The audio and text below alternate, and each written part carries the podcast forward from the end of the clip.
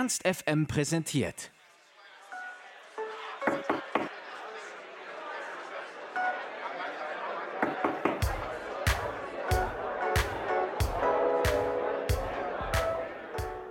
Ende Oktober haben wir mit Dizzy einen weiteren Künstler zum Online-Interview getroffen. Gesprochen haben wir über neue Songs von Bugtape, spontane Videodrehs in Vietnam, andere Wunschreiseziele und Dizzy's Platz in der deutschen Musikwelt.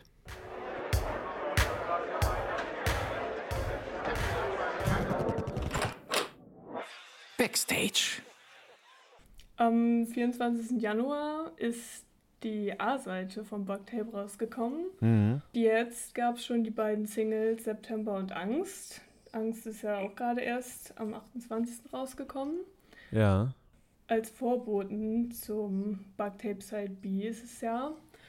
Und 2018 hast du mit Diffus einen Roadtrip nach Erfurt gemacht, um über die Playlist 01 zu sprechen. Mhm. Wo würde denn der Roadtrip zu diesem Album oder zu diesen EPs hingehen? Oder würde der überhaupt woanders hingehen? Äh, ja, wohin würde der Roadtrip gehen? Äh, das ich so gar nicht. Eigentlich würde, würde ich da einfach hier bleiben, glaube ich. In Berlin, wo ich gerade bin. Einfach ein kleiner Roadtrip durch Berlin. Vielleicht nach, Brand nach, nach Brandenburg in die Natur. Und zurück. Auch nice. Gibt es da irgendwelche bestimmten Punkte, die so vielleicht beim Machen des, von der Musik so ausschlaggebend waren oder einfach so, weil das jetzt eh der Ort ist, wo du wohnst? Ja, also das ist einfach hier mit, mit vor, vorrangig zwei Freunden, also eigentlich mit mehreren Leuten, mit mehreren Leuten, die ich hier kennengelernt habe, als ich nach Berlin gezogen bin und mit denen ich Musik mache. Eigentlich so meine so engsten Musikvertraute, Vertrauten, die sind eigentlich alle da drauf vertreten. Ähm, also sowohl Dope is Dope, äh, die ersten Jungs, mit die ich hier kennengelernt habe, ähm, also Lay Raw, Six Cube haben was drauf gemacht. Ähm, äh, Kilian Lamote hat den Grundbeat gebaut zu äh, September und ähm, bei Lauf mitproduziert, Lay Raw auch. Und dann äh, natürlich Torn Park, der eigentlich so sein, sein Indie-Projekt hat ähm, und äh, auch so ein super Typ, alles, alles auch äh, Freunde, enge Freunde von mir. Und mit dem habe ich viel rummusiziert und hatte natürlich auch sehr viele Skizzen selber schon gemacht und mit denen äh, das ausproduziert. Also Tom Park mit seinen analogen Geräten ganz viel mit äh, äh, gemacht, damit es so diesen, diesen, äh, diesen einzigartigen Sound kriegt. Und dann am Ende natürlich noch Kidney Paradise. Ähm, mit dem habe ich gerade zwei Stunden telefoniert. Der hat auch dann am Ende nochmal so mit dem Feinschliff gemacht, viel ausproduziert, bei mir beim Recorden. Also ich habe ihm die Sachen aufgenommen ähm, und das gemischt und genau. Ja, also alles so, deswegen ist es so ein totales Berlin-Projekt mit meinen, mit den Leuten, die ich hier kennengelernt habe und die alle so ein bisschen so ihre Einflüsse dabei hatten. Ähm, jo. Ah, und, und, und viel geschri geschrieben habe ich irgendwie komischerweise viel in Rostock. So in, im, im verregneten Rostock, als ich da war ich mal eine Weile, habe ich mal eine Weile abgehangen, habe da meinen Führerschein gemacht und meine Oma da besucht und so und da mal war, da war ich irgendwie, jetzt weiß ich noch, irgendwie fällt mir gerade Rostock ein, weil ich da so einen Monat war und schon viel geschrieben habe, was jetzt irgendwie auf der, gerade auf der Side B gelandet ist. Ja, Rostock, warum nicht? Ist bestimmt auch den ein oder anderen Roadtrip noch wert. Mhm. Dann hast du auch letztens schon auf Insta so angeteasert, dass die Leute mal die Tracklist ähm, raten sollen oder so vervollständigen sollen. Daraus ist ja zu schließen, dass es auf der B-Seite auch wieder einen vollständigen Satz geben wird als Tracklist. Ja, der wurde mittlerweile auch geleakt, der Satz. Von, auch von der ähm, Trash for You Handy Resale Seite. ja, genau. Ja, dazu habe ich tatsächlich auch später noch eine Frage. Aber erstmal würde ich gerne wissen, hast du immer erst den Satz fertig im Kopf oder bastelst du den später um die Songtitel, die du vielleicht vorher hast, rum? Ja, genau so. Also ich, ich habe ich hab, äh, die Songtitel eigentlich erst und dann passe ich sogar noch Songtitel an, damit das alles am Ende äh, einen, einen, einen Satz ergibt. Also September hieß am Anfang eigentlich Hey Ja. Dann kann ich einfach jetzt schon die Frage zu der Promo-Seite auf Insta stellen, weil wir ja gerade schon drüber gesprochen haben. Genau, Handy Resales 23 heißt es, glaube ich. Und da wurden ein paar Infos zu deinem Bundle geleakt. Wer hat entschieden, wem dieser Account folgen soll? Oder gibt es da überhaupt irgendein Muster? Weil was mich gewundert hat, war Alman Memes ist auch dabei gewesen. ja, tja, ich glaube, das kann man, also, das ist ja so, das, das ist dann einfach so, so eine Handy, so ein Handy-Resale-Laden, der, der folgt dann wahrscheinlich dann auch genauso, also so solche Meme-Seiten wie dann auch äh, wahrscheinlich Capital Bra und, und Samra, wenn man da so reinguckt. Ja, Capital Bra, auch bestimmt eine beliebte Meme-Seite ähm, auf Instagram. ja, alles klar, gut. Dann ähm, bestätigt sich die Annahme, dass es da bestimmt kein Muster gibt, außer bestimmt, dass sie ihre Reichweite ganz doll maximieren wollen. Ja, aber lustig wäre es gewesen, wenn irgendjemand dieser Handy-Resales-Seite von denen zurückgefolgt hätte, eigentlich. Ist es nicht passiert? Naja, nur so, so, so ein paar, so ein paar, paar, doch ein paar haben zurückgefolgt. Das war Shoutout nochmal an Arctic, ne? Kennst du den? den? Das ist so ein junger, junger Musiker auch. Der ist dieser Handy Resale Seite als allererstes gefollowt. Einfach so völlig random. Also die Seite ist ihm gar nicht gefolgt oder so. Ich weiß nicht, wie es dazu gekommen ist, dass er dieser Seite gefolgt ist. Das muss ich eigentlich mal fragen. Vielleicht gab es da auch ähm, jemanden, der ihm die Info geleakt hat. Ja. Oder er hatte einfach wirklich Interesse daran, ein Handy zu kaufen, ne? Vielleicht, ja, vielleicht. Jetzt nochmal zu einem ähm, tieferen Thema. So Angst und Realitätsflucht sind ja auch schon auf der A-Seite ein sehr präsentes Thema gewesen. Ich will nicht unbedingt sagen tiefgründigere, aber so persönlichere Themen, die sich mit sich selbst beschäftigen, werden jetzt, habe ich den Eindruck, in letzter Zeit immer mehr so thematisiert und nach außen getragen. Und ich habe mich so ein bisschen gefragt, ob es vielleicht ob Corona da auch ein Faktor ist, weil die Leute jetzt in Quarantäne sind also wenn wir jetzt mal bei, bei Capital Bra wieder sind, so, der macht ja auch so viel irgendwie so super diepe Songs irgendwie, ne? Gefühlt. Die dann aber auch Hits werden immer. Mit Lea und Clouseau und so weiter. Also meinst du, es ist einfach so ein Phänomen der Zeit? Das kann sein, ja. Ähm, ja, aber generell, also das ist ja immer nur eine Frage der Zeit, wenn es, wenn irgendwas Mainstream ist, wenn es irgendeine belanglose Mainstream-Hype gibt, dass es immer auch wieder so die, die Antwort daraus aus dem, ich sag mal, Untergrund gibt, so die Reaktion darauf und diese Selbstoptimierer-Mucke, äh, das ist jetzt einfach, das hatte voll, der hat langsam so voll den Peak irgendwie erreicht mit, mit Contra K und, äh, und Kollega und was weiß ich alles. Äh, so dass es dass dann auch dann irgendwann auch mal die, die Reaktion dann wieder darauf kommen muss. Also es gibt ja kein, nie eine große Bewegung ohne eine Gegenbewegung. Und ich würde mich schon zur Gegenbewegung zählen, auf jeden Fall. Ja, alles klar. Würde ich auf jeden Fall auch so sehen. Finde ich auf jeden Fall sehr spannend, dass, wie es weitergeht damit. Auf dem Cover sieht man ein Kindergesicht auf der B-Seite. Mhm. Bist das du? Ja. Okay. Ja. Genau, und bei Backspin hast du auch schon mal gesagt, dass die Songs zur B-Seite ähm, schon viel früher entstanden sind. Mhm. Und ist das vielleicht im Zusammenhang mit diesem Kindheitsfoto auch so ein Hinweis darauf, dass die B-Seite sich ein bisschen mehr mit der Vergangenheit beschäftigt? Ähm, würde ich jetzt, also das ja war eigentlich, also zumindest nicht mit Absicht, würde ich sagen.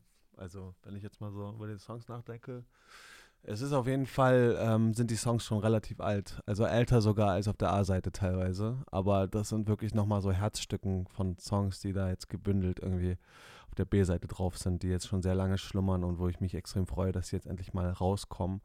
Die, die A-Seite war wirklich eher so in einem Ritt durchgearbeitet und die B-Seite, das sind Songs, die schon wirklich lange stehen, wo ich auch sehr geduldig sein musste, damit, dass sie äh, dass die so lange das, so geschlummert haben und ich die noch nicht raushauen konnte.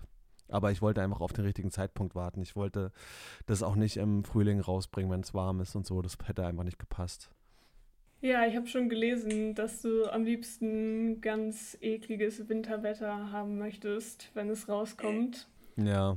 Ähm, genau, Musikvideos, auch ein großes Thema bei dir. Da sind jetzt auch schon zwei zu September und Angst rausgekommen. Und bei Angst war das ein Zusammenschnitt aus ganz vielen Videoschnipseln. Wie lange hast du dafür das Material gesammelt? Äh, das ist ein halbes Jahr, würde ich sagen, ungefähr. Also immer mal wieder. Also vielleicht ein bisschen weniger, aber ja, schon länger. Zwischendurch habe ich auch immer so mal an diesem Konzept gezweifelt und dann auch mal irgendwie nichts gedreht und dann habe ich wieder weitergemacht und ähm, ja, da hat sich dann schon einiges zusammengesammelt. Ich habe auch echt viel äh, nicht draufgenommen, weil ich musste mich dann gut aussortieren. Ich kann es mir vorstellen. Ich finde es auf jeden Fall sehr schön geworden. Also gut, dass du es doch gemacht hast, trotz der Zweifel. du machst ja auch für andere Leute Musikvideos. Gibt es ein Musikvideo von einem anderen Künstler, was vielleicht so dein geheimer Liebling ist? Oder ein Musikvideo, das du sehr schön findest, dass du dabei involviert warst? Äh, das ich selber gemacht habe? Ähm, also nach wie vor mag ich immer noch sehr Generation Maybe von Teasy und Megalo. Das hatte ich damals gemacht, das Video. Äh, Regie geführt. Ähm, dann, also gibt es mehrere, die ich sehr mag. Da mag ich mein Video, das ich für Vaisel gemacht habe. Das halt Gangster-Rap. Shit, das mag, liebe ich sehr. Das ist echt schön geworden. Äh, Gib ab heißt das. Und ähm, Achterbahn von Clouseau bin ich auch stolz drauf, weil das so ein einfach für wie die Art und Weise, wie es entstanden ist. Ähm, einfach so von Mine mag ich auch sehr. Also da gibt es schon ein paar Sachen, auf die ich stolz bin, irgendwie, die ich gut finde. Aber so ganz klaren Favoriten ähm, habe ich jetzt, glaube ich, nicht. Ja, sehr schön. Aber hast du von deinen eigenen Videos einen Favoriten oder gibt's da, möchte man da vielleicht auch nicht das, das eine Lieblingskind auswählen? Also es ist halt, man, also es geht halt ganz krass um darum, was ich denn dabei verbinde, so wie das Gefühl war, wie der Vibe war. Und da war Klick für mich was ganz, ganz geil, total geiler Vibe, weil wir da einfach das in wirklich kürzester Zeit einfach in Vietnam äh, die Idee hatten, haben das einfach so runter, haben das einfach so den Dreh gerockt mit so Leuten, die wir dort kennengelernt haben. Und das ist so ein schlüssiges, cooles Konzept, so auf die Schnelle und, und so dieses so zu schaffen, dort, dort aus dem Nichts, das war irgendwie cool. Also, dass wir einfach einen Roller von einem Kumpel genommen haben, dann so ein paar LED-Lichter, so einen Stand für 4 Euro an der Seite, die haben wir da dran gepappt und dann so zwei Dudes, die eigentlich so Hochzeitsvideos dort in Vietnam machen, in Hanoi. Und die haben das dann so gefilmt, so auf spontan und dann sind wir da drum geheizt mit dem äh, Moped und haben das gefilmt und das feiere ich mega dann bin ich irgendwie, was das Video, das ich auch richtig mag, ist Côte d'Azur, weil das so konsequent ist. Einfach nur tausend Handybilder und diese Ästhetik finde ich mega geil. Ähm, das, die mag ich so mit am meisten, würde ich sagen. Und äh, das, ja, September-Video finde ich natürlich auch geil. Ähm, aber irgendwie so von dem Gefühl her, so ein Klick und Côte d'Azur, glaube ich, so absolut die oberste, meine, alle, meine absoluten Lieblingsvideos. Einfach wegen dieser DIY-Machart. Ähm, hast du, wenn du so Videos machst, erst den Song und entscheidest dann irgendwann, was da vielleicht ein Video, was da vielleicht an Video zu passt? Oder hast du vielleicht auch manchmal erst so Bildsequenzen oder eine Idee im Kopf und schreibst dann so eine Art Soundtrack zu dem Video? Ähm, nee, das kommt immer beim Machen. Ich habe eigentlich immer beim Kreieren des Songs schon eine Idee für das Video. Also eine Grundidee, irgendwie Idee, eine Bilder im Kopf. Und meistens wird das dann auch umgesetzt. Immer, was ich so als erstes dabei sehe. Ähm, natürlich wird das Video am Ende immer anders, als ich es mir vorgestellt habe, aber das Grundkonzept, das ich dann aufschreibe, ist eigentlich immer das erste intuitive Ding, das ich habe beim Machen. Wie sehr wünschst du dir gerade, dass Donald Trump nur ein Mac Miller-Song wäre? äh, ja, schon sehr. ich kann es mir vorstellen. Ähm, das war es tatsächlich erstmal an meinen Hauptteilfragen sozusagen. Mhm. Ähm, wir machen von Ernst FM immer ein Freundebuch mit den Leuten, den wir interviewen. Ja. Würde ich dir jetzt einfach noch mal ein paar klassische Freundebuchfragen stellen. Und da kannst du auch ganz äh, knapp darauf antworten oder auch nicht, je nachdem, wie viel du dazu sagen möchtest. Ja. Ähm, als erstes haben wir hier stehen, was ist deine Lieblingsfarbe? Mm, blau. Und dein Lieblingsessen? Spinat mit Lachs und ähm, Kartoffeln vielleicht. Mhm. Zumindest esse ich das relativ oft. Oder so Gemüse und Fisch und so, ja. Ja, das reicht, glaube ich, schon als Qualifikation für Lieblingsessen. und hast du einen Lieblingsfilm? Ähm, Mary and Max von, äh, warte mal, ich habe den Regisseur vergessen, aber es ist so ein Knet-Animationsfilm und der ist richtig geil. Also geht um so eine Brieffreundschaft zwischen einer, einem australischen Mädchen und einem, ähm, einem Typen mit Asperger-Syndrom und der ist super witzig und sehr, sehr schwarz auch vom Humor. Regis Regisseur ist Adam Elliott, heißt der Regisseur, Adam Elliott. Steht noch irgendwas auf deiner Bucketlist? Irgendwas, was du unbedingt nochmal machen möchtest? Oder vielleicht bist du auch eher so der spontane Typ, der gar keine Liste hat? Ja, gar nichts, gar nicht so, was mir jetzt so direkt einfällt. Es gibt so ein paar Wünsche, was ich gerne mal machen würde. Auf jeden Fall nochmal äh, einen hohen Berg besteigen, nach St. Peterbu. Petersburg fliegen, ähm, nochmal irgendwie äh, Los Angeles, nach, nach Bristol, nach Bristol will ich unbedingt mal. Das ist so, so Orte, in denen, aus denen so ganz viele so inspirierende Bands kommen oder in denen es so eine krasse, florierende äh, Szene gibt. So, die, die, die reizen mich immer. Meistens aber eher sind das eher so Industriestädte, die relativ äh, trist sind. Ja, da ähm, bist du in England ja wahrscheinlich sehr gut aufgehoben. Hm.